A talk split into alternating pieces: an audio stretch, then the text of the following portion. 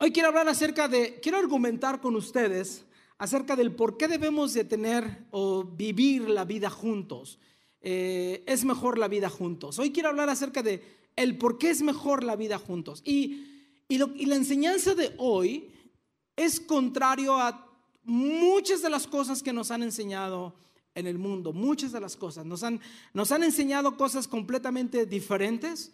Por eso es que el día de hoy, por eso el día de hoy, aunque parece un mensaje muy simple, eh, quiero decirte que es una de las cosas más difíciles de poner en práctica, ah, pero vamos a tratar de argumentar y pedirle a Dios que nos ayude para entender por qué Dios quiere que vivamos la vida juntos. ¿Por qué no hacemos una oración y entramos a la palabra?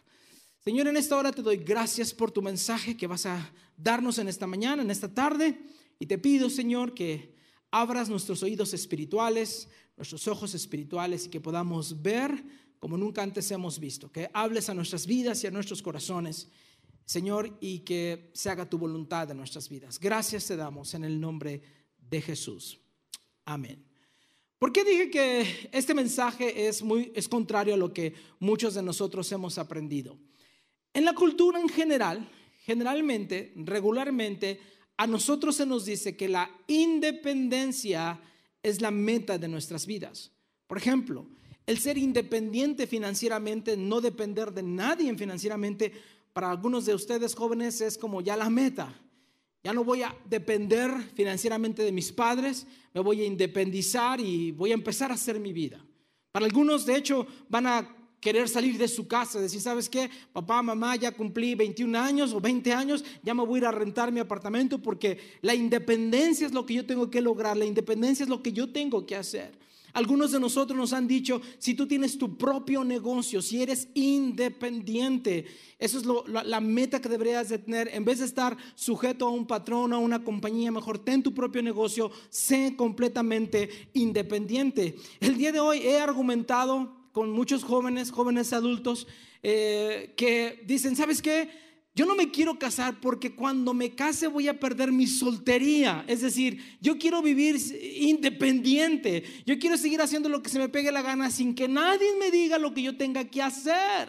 Yo quiero vivir de esa forma porque se nos ha dicho constantemente que la independencia es la meta de nuestras vidas y que ahí deberíamos estar. Y yo quiero argumentar contigo que eso no es cierto. Pero, ¿cuál sería el otro extremo de la independencia? El otro extremo de la independencia sería la codependencia. Y aquí en los viernes en Celebramos la Recuperación tenemos este programa porque hemos mirado que las relaciones codependientes también son tóxicas y son muy dañinas, traen mucho dolor y mucho problema en nuestras vidas. So, si, si la independencia y la codependencia no es el resultado de nuestras vidas, entonces eh, a cuál cosa deberíamos de tratar de llegar? ¿Cuál sería lo que deberíamos de llegar? Ni la codependencia ni la independencia. Te voy a decir cuál es la meta. La meta sería la interdependencia. Ese es un término tal vez para algunos de ustedes que tal vez no hemos escuchado. La interdependencia. No voy a depender completamente de ti porque sería una codependencia, pero no voy a ser independiente porque siempre voy a necesitar a otras personas. Ese es el argumento de la Biblia. Mira la escritura en Romanos capítulo 12, versículo 5. Habla de esta interdependencia. También nosotros, siendo muchos, formamos un solo cuerpo. Si nuestro cuerpo está formado de varios miembros en los cuales algunos dependen de otros, pero también funcionan independientemente. Eso significa que en nuestro cuerpo somos interdependientes. Dice, formamos un solo cuerpo en Cristo y cada miembro está unido a todos los demás. Cuando tú y yo argumentamos que la independencia es la meta de nuestras vidas, el problema es que toda la vida vamos a necesitar de otras personas. Toda la vida. Toda la vida vas a necesitar de gente que esté contigo. Toda la vida vas a necesitar de personas que te ayuden. De alguna o de otra forma vas a necesitar gente en tu vida. De hecho, tratar de vivir completamente aislado y no necesitar de las demás personas es un gran orgullo para tu vida y es un gran eh, dolor de cabeza. No lo puedes hacer. Pero tampoco puedes depender completamente 100% de otras personas. Esto también sería muy tóxico. So, tenemos que buscar el entender cómo en nuestro cuerpo somos interdependientes. No necesitamos, cierto, pero yo podría funcionar por sí solo. hay, hay ciertas formas en las cuales yo podría hacerlo. De hecho, cuando nosotros practicamos un verso como este, te voy a decir algunas cosas que vas a ganar. Y tal vez con esto, este beneficio, tal vez logro tomar tu atención y decir, voy a poner en práctica el servicio, el sermón del día de hoy. Número uno, vas a acabar con la soledad. ¿Alguna vez te has sentido solo? Bueno, si tú pones en práctica este versículo bíblico, vas a acabar con la soledad.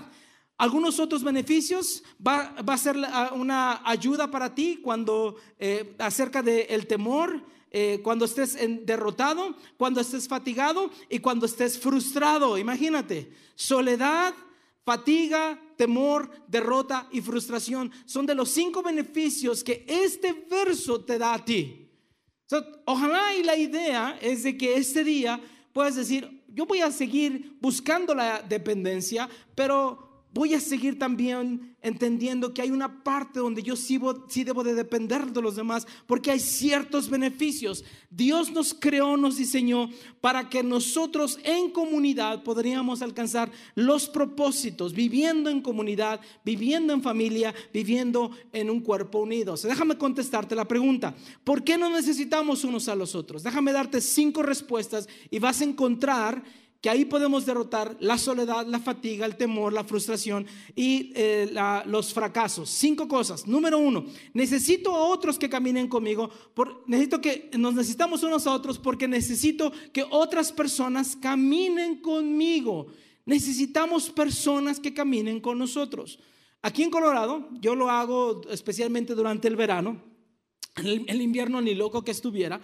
Pero en, el verano eh, nos gusta hacer, eh, nos gusta caminar por las montañas, en los senderos de las montañas. ¿Cuánto les gusta hacer senderismo y ir a la montaña y caminar? Y es muy padre, ¿no?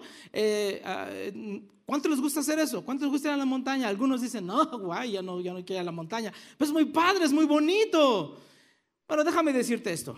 Si tú caminas distancias cortas, ah, ah, déjame tratar de de acomodar mis pensamientos. ¿A cuántos de ustedes les gusta caminar solo? A ver, levanten la mano. Súper. Yo, a mí me gusta caminar solo, en distancias cortas, cuando estoy haciendo alguna reflexión, cuando estoy así como que, ay, necesito ah, tratar de entender lo que pasó, mi vida, me gusta salir y caminar solo, en distancias cortas, pero estaría loco caminar distancias largas yo solo. Estaría mal, porque me voy a meter en grandes problemas. Alguna vez, no están mis hijos aquí para contarlo, pero yo se los cuento.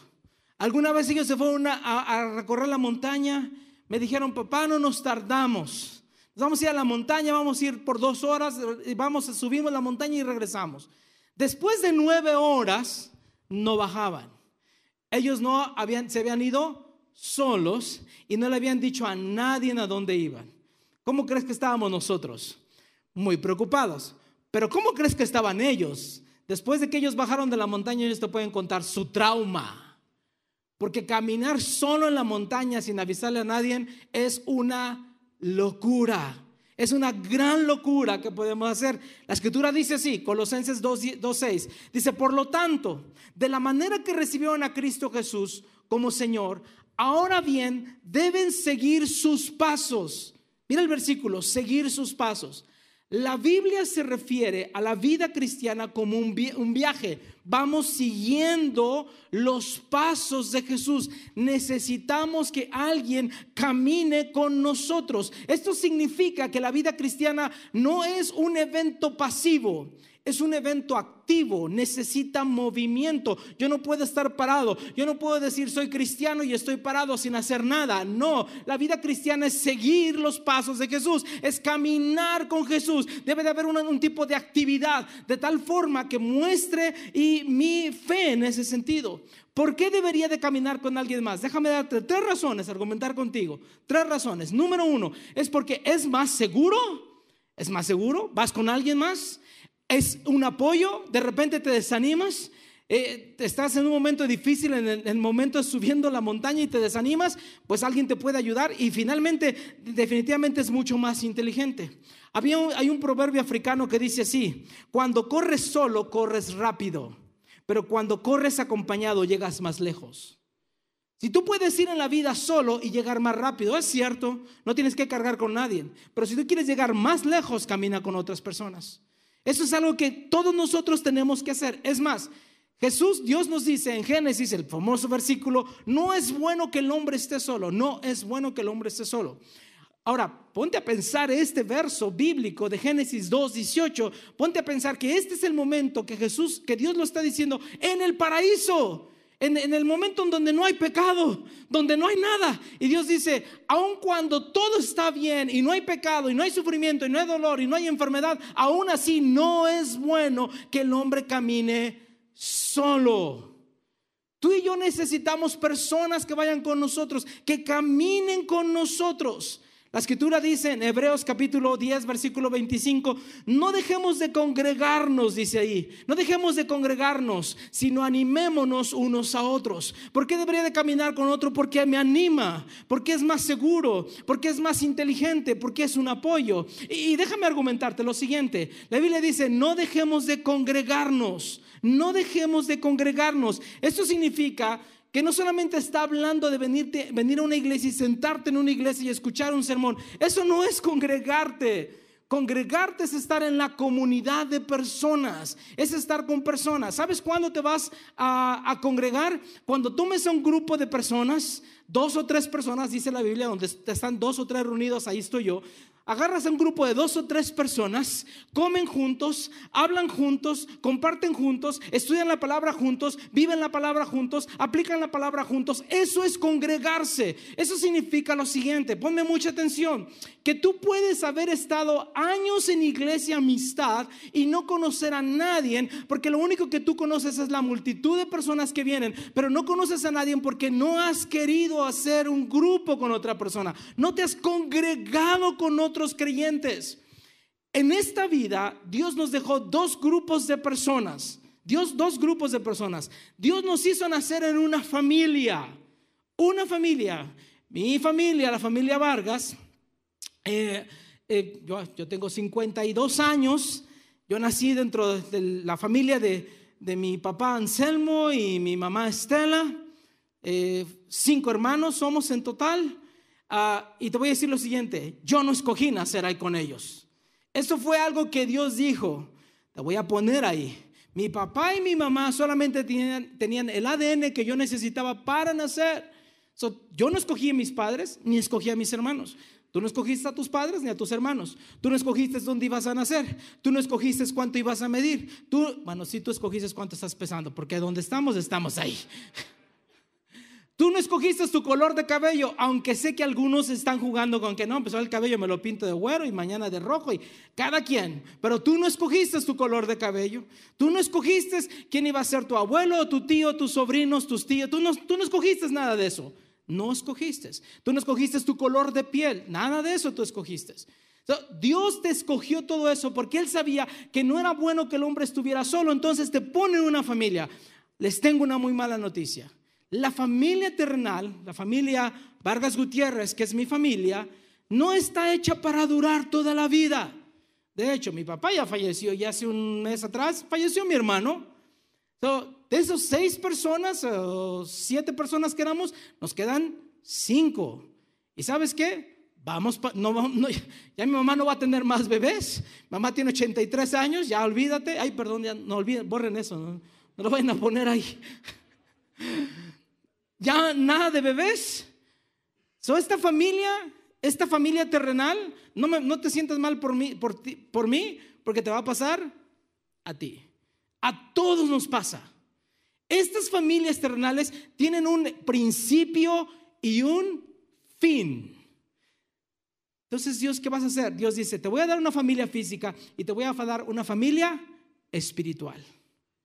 Una familia espiritual de tal forma que vivas con esa familia, que desarrolles lazos con la familia espiritual. Y esta familia espiritual, escúchame, es una familia que tiene un principio cuando yo decido entregar mi vida a Cristo, pero que no tiene un final, no tiene un final, porque a todos los creyentes en Cristo los miraremos una vez más allá en el cielo.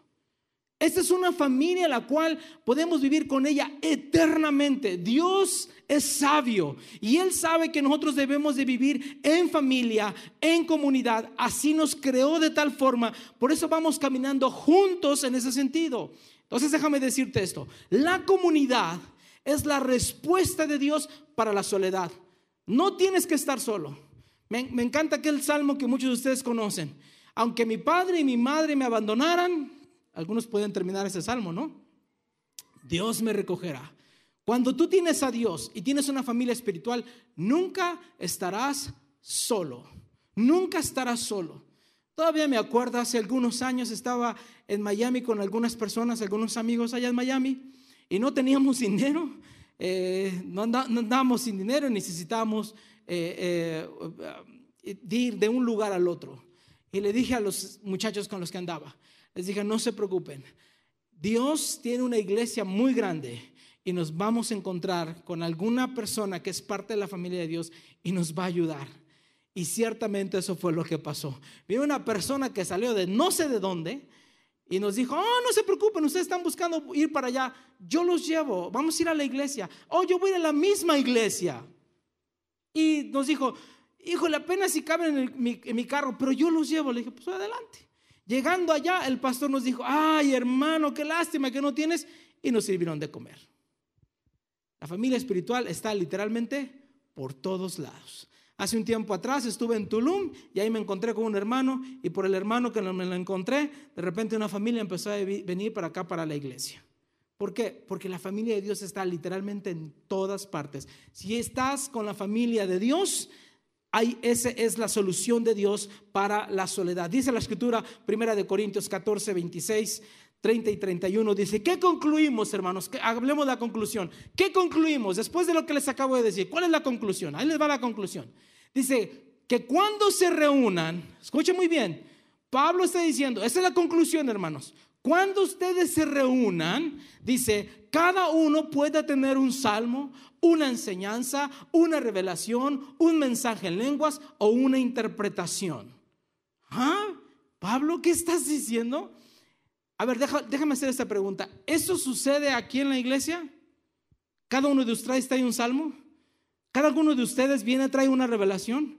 Y de repente se para él y dice, hoy voy a cantar un salmo para la gloria y honra de Dios. No dejamos que Esli cante porque cante en el baño, pero no aquí. Y, no, no, dejamos que, alguien venga y hoy, hoy tengo una escritura, se la voy a leer a todos los hermanos. ¿Hacemos eso en Iglesia Amistad? No, no hacemos eso en Iglesia Amistad. Hay un grupo de alabanza que prepara los cantos, hay una persona que prepara el sermón, no todos participan. Y Pablo dice así, cuando ustedes se reúnan es lo que tienen que hacer. Alguno compartirá un salmo, una enseñanza, una revelación, un mensaje en lenguas o una interpretación. Y dice, todo esto se debe de hacer para, ¿para qué Pablo? ¿Para qué me reúno a compartir salmos y revelación y palabra y hablar en lenguas? ¿Para qué Pablo? ¿Para qué lo hacemos? Dice, para la edificación de la iglesia. Dice, si alguien que está sentado recibe una revelación, el que está hablando ceda la palabra. Así todos pueden profetizar por turno para que todos reciban instrucción y aliento. ¿Esto sucede los domingos en Iglesia Amistad? No. ¿Sabes dónde sucede esto? En los grupos pequeños. Ahí es donde recibimos. Ahí donde tú tienes la oportunidad de decir, Hermano, yo tengo un testimonio. ¿Saben que eso fue lo que pasó la semana anterior? Y, de repente alguien comparte algo que leyó o escuchó en el sermón, en, la, enseñanza que se dio en un grupo pequeño, y dice, esto fue lo que Dios me habló. Y de repente esa persona dice, wow, yo no lo había visto de esta forma. Ahora tú estás hablando a mi vida sin que esa persona sepa, le está profetizando, le está animando, le está ayudando. Eso sucede en el grupo pequeño. Déjame decirte entonces lo siguiente. Los edificios, como donde estamos el día de hoy reunidos, sirven para la adoración. Nos juntamos toda la iglesia, nos juntamos todos los creyentes y adoramos a Cristo. Pero es en las casas donde surge la comunión. Es ahí. Es ahí en las casas donde surge la comunión. Es ahí donde estamos todos juntos y sucede precisamente este verso. Este verso no surge y no se pone en práctica los domingos en la iglesia. Por eso, todos ustedes deberían de estar en un grupo pequeño. ¿Cuántos dicen amén? Ay, pastor, pero un grupo pequeño. Ah, lo que tú quieres nada más es la comunidad de venirte a sentar. Pero recuerda, cada vez que te vengas, sientes y escuches, no estás cumpliendo con el verso como estos. Solamente estás viniendo y escuchando a alguien que lleva la palabra, pero no estás participando completamente de lo que la palabra de Dios nos dice. ¿Todavía no, ¿Todavía no te convenzo de ir a un grupo pequeño? Ok, déjame leerte este verso. Primera de Pedro 4, 9 dice así, ¿me lo puedes dar, Mari? Primera de Pedro 4, 9 dice, practiquen la hospitalidad entre ustedes. ¿Sin qué? ¿Sin qué? Familia, ¿sin qué? Vamos, vamos, léalo. ¿Sin qué? Sin quejarse. ¿Cuántos van a ir a un grupo pequeño? Yo les dije que lo que les iba a enseñar hoy iba a costar trabajo porque nos han enseñado así, es que yo quiero estar en casa, yo lo puedo leer en casa. Yo, es más, pastor, puedo verlo en vivo, pónganlo en YouTube, ¿para qué me hacen salir de casa? Porque Dios quiere que camines con alguien más. Es lo más sabio, es más seguro, es un apoyo, es bueno para ti. Y ahí es donde llevas a cabo verdaderamente el vivir la vida cristiana juntos. Practiquemos la hospitalidad entre ustedes sin quejarse. ¿Por qué crees que Dios te dio esa salota donde estás? ¿Para que tú nomás la disfrutes? Los hermanos también tenemos que disfrutarla. Hay que disfrutar la sala que traes, la televisión que acabas de comprar, esa 4K que tienes ahí grandota, préndela para la gloria de Dios. Y después agarras y pones agüita para el café. Y claro, café sin pan, pues no, pon pan, ¿verdad? Para que así sea completo. Y después la siguiente semana le toca a otro. Y así nos vamos rolando. Y así vamos haciendo comunidad, porque eso es lo que Dios quiere que nosotros debemos de hacer. Ya les puse la primera cosa. Ahora, segundo, la siguiente pregunta, dámelas. ¿Por qué no necesitamos unos a otros? Porque necesito que otros trabajen conmigo. Necesito que otros trabajen conmigo. Dios te envió esta tierra no solamente para que tú estuvieras escuchando, Dios te envió esta tierra para ponerte a hacer algo. Una vez alguien me dijo que ya cuando llegáramos al cielo íbamos a hacer así como angelitos, así sin, nada de ropa, ya me imagino yo así cubierto, así de que no me vea nadie.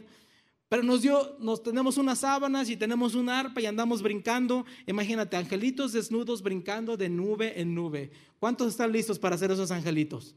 Ay, yo no. Yo no. Qué aburrido sería. Dame algo a hacer. Dios dice, aquí en la tierra te he dejado para que empieces a poner en práctica lo que vas a hacer en el cielo. En el cielo vamos a hacer cosas, en el cielo hay cosas que vamos a hacer, algún día hablaremos más de eso, pero lo empezamos a practicar aquí en la tierra. Dice la escritura Efesios 2.10, dice, porque somos hechura de Dios. Dios nos ha creado, somos hechos de Dios, creados en Cristo Jesús. ¿Para qué fuimos esto? Para buenas obras, trabajo. La vida cristiana no es pasiva, la vida cristiana es activa. La vida cristiana es activa. Dice, las cuales Dios dispuso de antemano, es decir, Dios te preparó a ti y a mí, nos ha preparado de antemano a fin de que las pongamos en práctica. Entonces, mírame acá, mírame acá. Dios a ti te dio dones y talentos. Y estás haciendo trampa cuando te la pasas sentado y no la pones a usar para el resto de nosotros. Todas las semanas yo me preparo porque Dios a mí me dio un don y un talento para compartir la palabra de Dios. Yo entiendo, yo voy, preparo mi tiempo y, espero que esté cumpliendo mi trabajo y que ustedes disfruten el mensaje. Pero tú, tú tienes cosas que yo necesito. Y cuando tú estás sentado y no me las estás dando a mí, me estás haciendo trampa. No se vale. Juntos trabajamos. Los muchachos que están aquí, que han ido a pasión muchas veces, una de las partes que me emociona a mí esto es increíble. Una de las partes que me emociona a mí es el lunch. ¿Escuchaste? El lunch es la parte que me emociona. No, no, no por la razón por la que tú creas. No, no, no, no seas mal pensado. O sea, el pastor lo único que va a comer. No, no es cierto. Johan fue por primera vez y miró esta dinámica. ¿Sí la miraste, Johan? Johan, hello. Yeah, you here? Thank you. Johan fue por primera vez y miró esta dinámica. Estábamos 55 mil jóvenes sentados en un lugar. Y nos dijeron, ahí quédense sentados. Y en los próximos 15 minutos nos dieron de comer. Johan, ¿verdad que sí hace ahí? Todos los voluntarios en ese estadio tenían un trabajo y una posición donde estar. ¿Cómo haces para alimentar a 55 mil personas en 15 minutos? En 35 minutos aproximadamente ya todo el estadio habíamos terminado. Todos habíamos comido. ¿Cómo lo haces? Y no hay 55 mil voluntarios, hay muchos menos. ¿Cómo lo haces? Porque cada uno tenía un trabajo a hacer. Y cada uno estaba en una posición. Y de repente llegaron todos y nos dijeron, aquí están los bolsas. Y todos empezamos. Y ahí, de hecho, en la fila, yo estaba en la, mera orilla, yo empecé a pasar lonches. Órale, bolsas, eh, cajas de lunch para todos. Y todos empezaron a hacer lo mismo, todos empezaron a hacer lo mismo. Ya cuando menos, nos dimos cuenta, los 20 ya teníamos lunch. Y al rato, la basura. Echen todas las cajas y empiezan a venir todas las cajas a, a, las plastic bags. Y hasta reciclamos todavía. Que nos dijeron, esta va aquí, esta va acá y esta va allá. 55 mil personas comieron, hicieron lunch en alrededor de 35 minutos. Porque todos hicimos algo. Porque la Biblia dice que Dios puso obras para que yo las haga. Y todos tenemos manos, todos tenemos pies y todos podemos hacer algo. Y el que está sentado está haciendo trampa. Aquí no se vale quedar sentado. Todos o pasamos lonches o pasamos basura o hacemos algo. Porque eso es lo que Dios dispuso a nosotros que deberíamos estar haciendo. Escúchame, si tú estás cansado, es porque no estás en comunidad, haciendo la vida juntos. Si tú tienes que hacer todo, es porque no estás en comunidad. Aquí la idea es que juntos trabajemos, es que juntos hagamos lo que tenemos que hacer. Eclesiastés 4:9 dice, más vale dos que uno porque obtienen más fruto de su esfuerzo. No existe una persona que sea buena en todo, no lo existe. Nos necesitamos los unos a los otros. Algunos harán bien un trabajo y otros harán bien otro trabajo. Esta semana, el viernes estuve pintando con mis sobrinos, los invitamos allá a la casa, son niños pequeñitos de 8 años y seis años por ahí, me pusieron a dibujar. La gente que está cerca de mí sabe que yo escribo horrible. La maestra de español me dio un mal tiempo en la escuela y la recuerdo todos los días porque no escribo, hoy solamente me siento enfrente de la computadora. Me dio una mala calificación porque no escribía tan bien y ni siquiera uso la escritura el día de hoy. So, me invitaron y me dijeron, no, vamos a llevar a los niños a la casa a pintar. Ya estábamos como agarrando nuestro cuadrito, nuestros colores y, yo dije, en la torre, ¿qué voy a pintar? Yo todavía pinto los seres humanos con una bolita y unos palitos y ya. Yo dije, ¿qué voy a hacer? Mi sobrino de siete años lo había hecho mejor, él hasta le había puesto zapatos y yo, híjole, ¿qué voy a hacer? No sé qué hacer nada, no puedo dibujar. Después de las dos horas, mi hija me pregunta, ¿te divertiste, papá? Le dije, no, estoy bien cansado. Porque esto a mí no me gusta hacer. Yo no soy bueno para esto. Prefiero que alguien lo haga por mí. So, gracias a Dios por los artistas. Que ellos hagan ese trabajo. Que, que Omar se prepare y que cante y que practique. Porque él lo sabe hacer. Yo no sé cómo hacerlo. Esa es una bendición. Cada uno de nosotros hacemos lo que Dios nos ha mandado hacer. So, no estés de tramposo y ponte a trabajar y hacemos muchas más cosas juntos. Entonces, la comunidad es la respuesta de Dios para la fatiga. Estás cansado cuando estás haciendo solamente tú las cosas. Y yo no sé, algunas amas de casa están cansadas porque el esposo no les ayuda en nada. Hey, tuvieron ambos hijos, los dos a chambear, a trabajar. Y van a ver que el trabajo es mucho más liviano para todos. ¿Cuántas madres dicen amén? Úchales, bueno, está bien, sigan chambeando. En mi casa todos, tenemos trabajo. En mi casa todos tenemos trabajo. Ya por eso se fueron los muchachos que dijeron, no, papá, tú pides demasiado. Pero ahora fueron a su casa, tienen unos años viviendo fuera de casa y ahora ya saben el trabajo que cuesta mantener una casa. Ya lo saben muy bien. Ya saben que es, era divertido gastarse mi dinero, pero no es tan divertido cuando ya se gastan el suyo. Ya la han aprendido. Tercera, tercera razón, ¿por qué no necesitamos unos a otros? Porque necesito que otros cuiden de mí. No solamente que caminen conmigo, no solamente que trabajen conmigo, pero que otros cuiden de mí. Es decir, tú necesitas a alguien que te defienda. Y no estoy hablando de un grandote mm, fuerte y tú chaparrito y bajito y traes a tu, a tu hermano y dices, ¡Hola hermano, dáchale.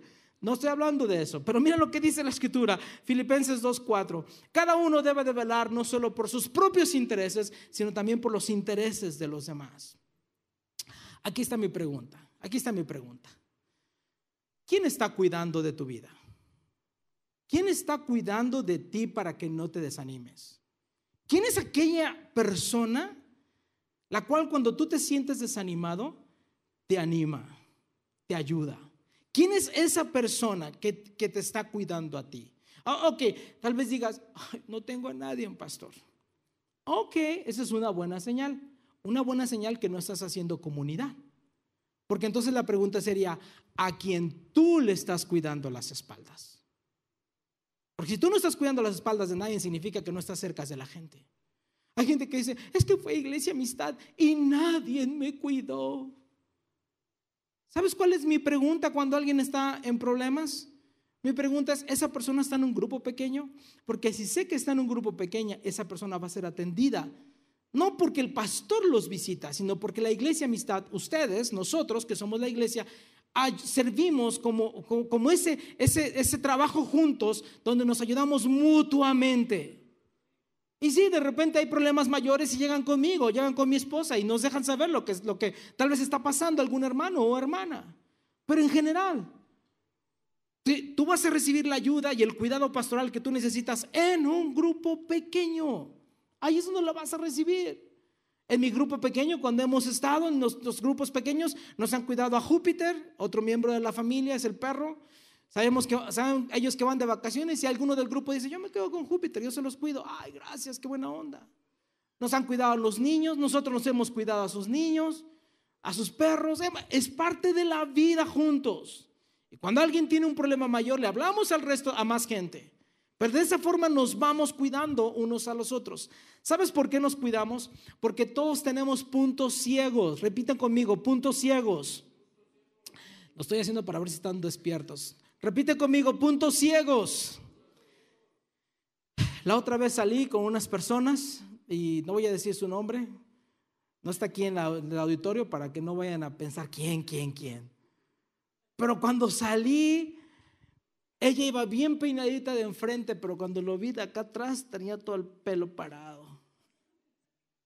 ¿Alguna vez te ha pasado cuando, híjole, y yo, yo me aguanté la risa, yo le dije a mi esposa, viene con, se acaba de levantar y no se, no se echó agua en el pelo. Y ya mi esposa fue y le dijo, ay, qué pena, pastor. Ya, es un punto ciego. ¿Qué pasa cuando tenemos un mal olor de boca? Necesitas que alguien te lo diga. Y si todo el mundo se aleja de ti, es por alguna razón. Mi regla por general es que si alguien me ofrece una pastilla o un chicle, lo tomo, no pregunto. Simplemente tómalo. Te lo están ofreciendo por una razón. Tómalo. A, veces andas con el pantalón y se te olvida subir el cierre. Qué pena que se te suba el cierre, pero alguien te diga, traes el cierre abajo. Ay. ¿Sí? Alguien te va a decir, traes una cosa colgando. Todo el mundo te mira y no te dice nada, pero el amigo te va a decir, hay algo, traes algo. Ah, gracias, qué bueno. Eso fue lo que hiciste, Vladimir, conmigo hace ratito. No traía algo aquí colgando. O sea, lo traía por acá, ¿verdad? Es que le hice así y luego me agarré la... y Vladimir me dijo, trae algo ahí, pastor. Bueno, necesitamos que alguien cuide de nosotros. Ese es el punto. Alguien debe de cuidar de ti. Y tú debes de cuidar de alguien. Esa es la idea que Dios quiere. Si el diablo quiere destruirte, ¿sabes cuál es la primera cosa que él va a hacer? Va a animarte a hacer, va a, echarte porras para que lo hagas. ¿Sabes cuál es la primera cosa? Cuando el diablo quiere destruirte, la primera cosa que él va a hacer es apartarte de la iglesia. La gente enseguida de que se empiezan a desanimar, empiezan a dejar de venir a la iglesia. Y dicen, ya no voy a la iglesia, como si castigaran a Dios. Quien se está castigando son ellos mismos, porque dejan de venir a la iglesia. Pero esa es la primera forma, porque cuando el diablo te tiene apartado y solo, eres una presa fácil para el enemigo. Fácil para el enemigo. So, no te apartes de la iglesia. Asiste a la iglesia. Entonces, la comunidad es la respuesta de Dios ante la derrota. Hoy yo salí derrotado de mi ayuno, pero ustedes me animaron a que el día de mañana lo vuelva a retomar. ¿Verdad que sí, familia? O ya me aplastaron y ya me señalaron y me crucificaron. Ese pastor, pecador, ya hizo todas esas cosas hasta que no se ponga ceniza y se rompa los, vestiduras y entonces lo voy a perdonar. No, ustedes ya me animan. La comunidad es la respuesta de Dios ante la derrota que nosotros tenemos. Cuatro, ¿por qué no necesitamos unos a otros? Necesito a otros para que estén ahí y lloren, lloren conmigo. Hay crisis inevitables en la vida, crisis inevitables en la vida. Y hay momentos en la vida de las personas que no deberían de estar solos. Yo te voy a decir algunos momentos. Nadie, debería sentarse en un hospital solo esperando a un ser querido en una operación que es de vida o muerte. No debería de estar esa persona solo en ese lugar. Alguien debería de estar con él o con ella allí en esa sala de espera esperando el resultado de una operación de vida o de muerte. Nadie debería de estar, una mujer no debería estar sola esperando el resultado de un laboratorio que ha tratado de tener un bebé y no ha podido tener un bebé. Ella no debería estar, ella no debería estar sola esperando sola ese resultado. Porque va a dolerle mucho cualquiera que sea. Nadie debería estar enfrente de un ataúd solo. Debería haber otras personas. El viernes tuve, la oportunidad de enterrar a mi, a mi hermanito. Éramos 40, 40 en familia, un poquito más. Y fue una bendición enterrarlo todos juntos. Porque no debería de estar una persona sola. Cuando el cónyuge muere, fallece, la viuda o el viudo no deberían dormir solos la primera noche allí en casa. Sus amigas o amigos deberían de acompañarlo. Lo mismo si la persona se divorcia. Que nadie pasa por esas etapas en la vida porque es dura para la persona. So, no deberíamos estar solos. Etapas, momentos en la vida. Dice primera de Pedro 3.8, en fin, vivan en armonía. En fin, es decir, el fin de tu vida cristiana es vivir en armonía los unos con los otros. Compartan penas y compartan alegrías. Practiquen el amor fraternal. Sean compasivos, sean humildes esto es lo que dice la palabra de Dios. Ser compasivos, ser humildes, es practicar nuestra fe. Eso es lo que nosotros deberíamos de hacer, compartir penas y compartir glorias. Entonces, la comunidad es la respuesta de Dios para la desesperanza. Cuando tú no tienes esperanza, cuando te sientes solo y abandonado, cuando el mundo se ha derrumbado, cuando el matrimonio se acabó, cuando un ser querido murió, cuando hay una mala noticia, cuando hay una situación difícil en tu vida, y estás, ya no tienes esperanza, ahí necesitas a la comunidad de Dios para que esté contigo. Hace un mes que falleció mi hermano, eh, me, voy a sentar acá y les voy a dar un consejo a todos ustedes. Eh, de repente entras por la puerta y yo sé que algunos de ustedes lo sintieron porque casi en la misma etapa algunos de ustedes también perdieron un ser querido y estoy con ustedes. Pero era bien interesante. Yo, yo, una de las cosas que, que tengo es que observo a la gente y trato de entender lo que está pasando. Y una de las cosas interesantes era, la gente cuando te mira en un dolor como que no se quiere acercar contigo, así como que tiene algún virus y me lo puede contaminar. Así, ay, mejor de lejos. ¿Cómo que le digo? Te voy a decir lo que tienes que hacer. ¿Me, ¿Me permiten darles un consejo? Cuando tú veas a una persona con dolor, la gente te dice, es que no sé qué decir. No tienes que decir nada. No tienes que decir nada. Solamente acércate con esa persona y dale un abrazo. Eso es todo. Eso es todo lo que la persona necesita. Cuando veas a alguien en dolor y sufrimiento, Dios te dio unos brazos, úsalos y dale un abrazo a esa persona. Dale un fuerte abrazo a esa persona. Eso es todo. No tienes que decir, no hay palabras que le va a quitar el dolor a esa persona. No pretendas saber qué te vas a decir. Simplemente acércate y abrázalo. Eso es todo lo que tienes que hacer. esa es la bendición de tener a alguien cerca de nosotros. Esa es la bendición de tener a alguien con nosotros. Romanos 12:15. Alégrense con los que están alegres y lloren con los que lloran. Simplemente, no digamos nada. Si esa persona está llorando, lo abrazo y lloro con él. Y si esa persona está alegre, me alegro junto con esa persona. Esa es parte de la vida. Y por último, termino aquí, la última parte. ¿Por qué no necesitamos unos a los otros? Porque necesito a otros para que den testimonio conmigo. Necesito a otras personas para que den testimonio conmigo. ¿De qué estoy hablando? ¿De qué, qué significa esto? Significa lo siguiente, que Dios tiene un plan, Dios tiene un propósito y una misión para tu vida. Tú tienes una historia de cómo Dios a ti te alcanzó y debes de contar esa historia. Debes de contar la historia de lo que Dios ha hecho con tu vida. Esa es parte de la responsabilidad como cristianos, porque otras personas me contaron su historia y por haberme contado su historia yo conocí de Dios. Estábamos en el entierro el, viernes y mi esposa se dirigió unas palabras a, mi familia, ya mientras mi, hermano estaba ya, eh, lo estaban bajando y, y, ah, y mi esposa dijo, yo le doy gracias a Dios por la vida de Mario, porque por él yo conocí de Cristo. Y compartió su testimonio de cómo mi hermano en algún momento la animó, la animó hasta que ella finalmente se acercó a Cristo. imagínate, te hago la pregunta, ¿habrá una persona en el cielo por tu historia? ¿Habrá una persona a la cual contaste tu historia de cómo te alcanzó? Habrá una persona. Todos tenemos que contar nuestra historia. Porque la historia de Jesús en nuestras vidas, en la redención de Jesús en nuestras vidas, es, lo la historia más grande. Y otras personas deben de saberlo. Un ateo alguna vez dijo, si los creyentes en verdad creyeran que existe un cielo y un infierno, no estuvieran sentados en sus iglesias como están ahorita sentados. Porque si hay un infierno y en verdad crees en la separación eterna, tú y yo tenemos amigos y familiares que están perdidos y que necesitan escuchar nuestras historias. La única Biblia y la única iglesia a la cual ellos van a asistir es cuando estén cerca de ti.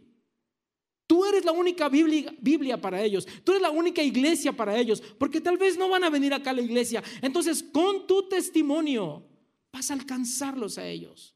Pero yo lo sé muy bien que nos da nervios hablar con la gente. Yo sé muy bien que nos ponemos nerviosos, que tenemos un poquito de miedo cuando hablamos con otras personas. Yo lo entiendo muy bien. Y luego la otra pregunta, ¿y qué les voy a decir si no sé tanto de la Biblia? No conozco versos bíblicos. Bueno, primero te diría, por eso vamos a hacer la serie de En la Palabra, para que aprendamos a estudiar la Biblia, para que aprendamos a, a cómo aprender la Biblia y cómo practicar la Biblia. Pero si aún todavía no tienes toda esa preparación, mira lo que dice este verso de Juan capítulo 13, 35. Dice, de este modo, todos sabrán que son mis discípulos. ¿Cómo sabrán que somos sus discípulos? ¿Porque vamos a una iglesia? ¿Porque nos vestimos de cierta forma? ¿Porque hablamos de cierta manera? ¿Porque nos memorizamos algunos versos? ¿Porque podemos dar algunas cátedras de la Biblia? No, Dice, ¿cómo sabrán? Si se aman los unos a los otros. La prueba más grande de que tú eres un creyente no es porque asistes el domingo a la iglesia. La prueba más grande de que tú eres un creyente es la forma en cómo tratas a las otras personas. Mi forma de actuar muestra verdaderamente mi fe. Por eso la gente se queda sorprendida cuando actuamos de una forma completamente diferente al resto de la gente. Dice Timoteo capítulo 1, versículo 7, pues Dios no nos ha dado un espíritu de timidez, no seas tímido, no tengas temor, sino de poder, de amor y de dominio propio.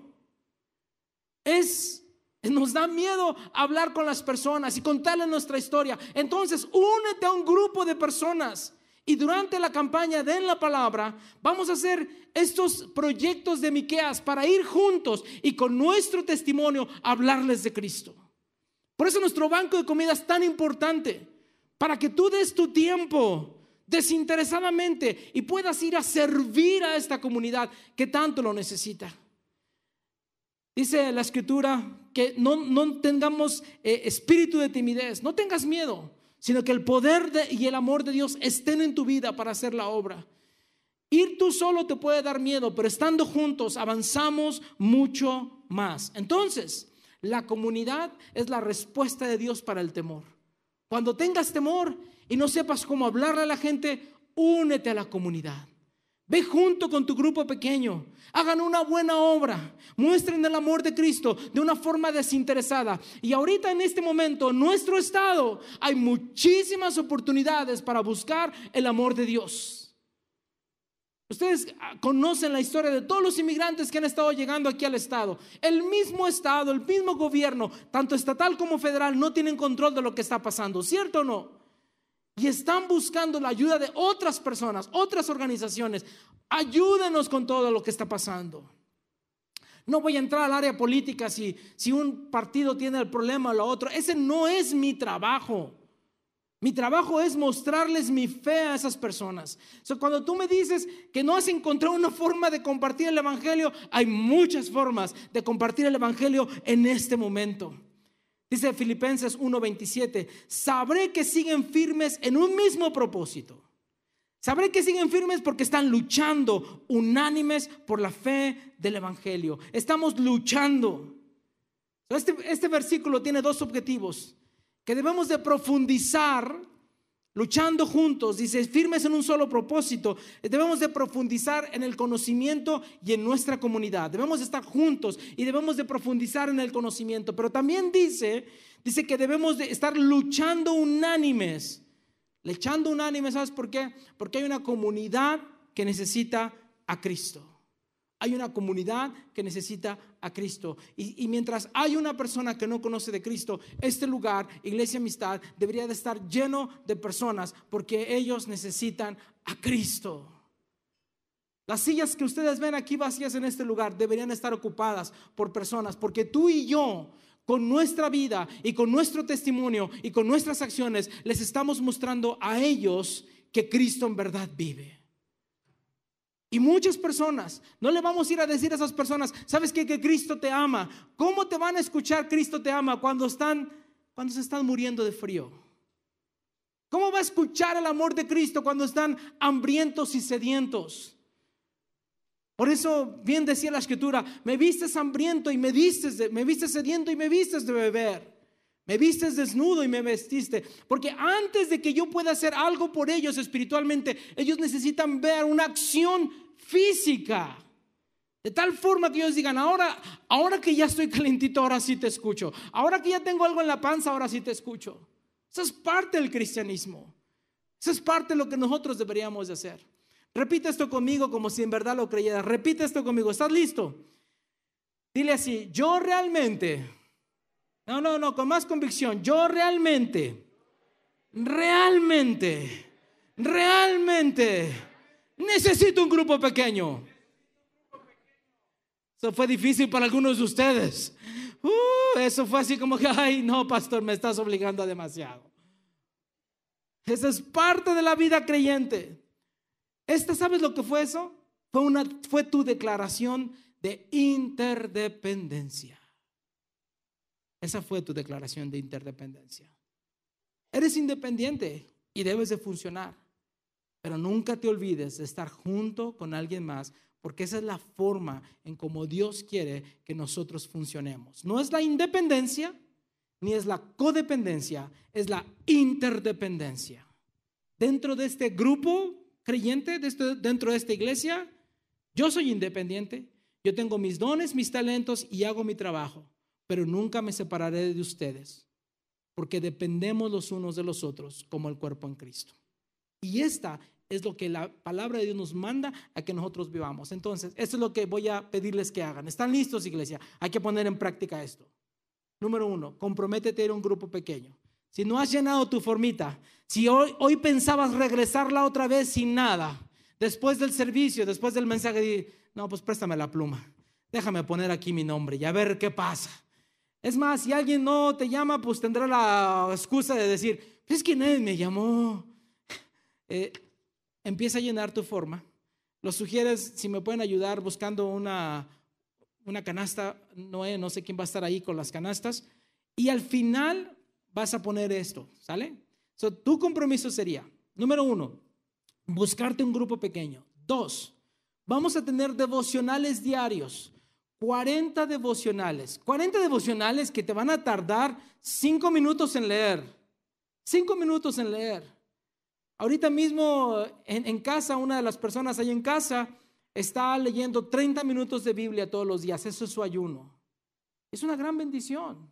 Bueno, ahora te va a tocar cinco minutos de devocionales de 40 días de la palabra. ¿Qué tanto es? Cinco minutos de devocionales. Dos, haz un esfuerzo por no faltar las siete próximas semanas. Siete próximas semanas. No te estoy diciendo hasta que Cristo venga, ni te estoy diciendo que hasta, que hasta la Navidad. No. Siete semanas. Volteate con el esposo y dile, viejo, ya estamos comprometidos por siete semanas. Agarra, e, entonces, ¿qué, ¿qué, significa lo siguiente? ¿Qué significa lo siguiente? Significa que agarras ahorita mismo tu teléfono, a ver, saquen su teléfono, vean su calendario y vean cuáles son las ah, agendas, las cosas agendadas los domingos para empezar a borrarlas. Ah, tengo que cambiarle, tengo que avisarle, tengo que moverlo. Porque lo último que tienes que hacer es limpiar tu agenda. Porque muchos de nosotros no nos acercamos a Cristo porque nuestra agenda está llena de muchas actividades. O sea, la única forma en que lo vas a lograr es limpiar tu agenda y decir, voy a estar, voy a cumplir, voy a hacerlo.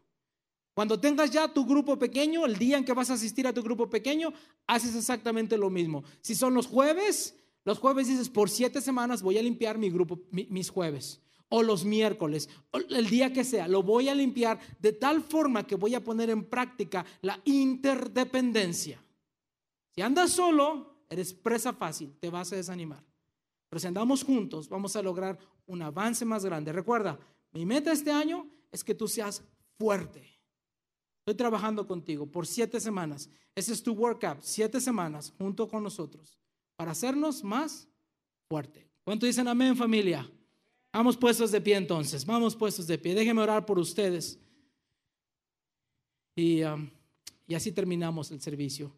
Tal vez al final podemos despedir Omar con alguna alabanza y, y con eso estamos despedidos. Déjenme orar por ustedes en este día. Señor, este día tú nos has mostrado lo que tú quieres, que la forma en como tú quieres que nosotros vivamos. No queremos la independencia, no queremos andar solos en esta vida. Tampoco queremos la codependencia, andar dependiendo de las personas. Queremos la interdependencia.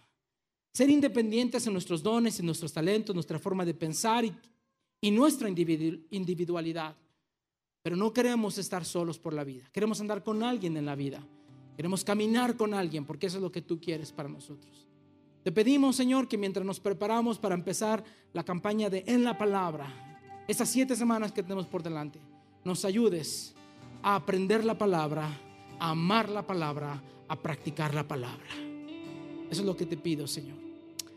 Llévanos con bien en este día y te damos gracias por las bendiciones que tú nos has dado. En el nombre de Jesús, el pueblo de Dios dice, amén, amén.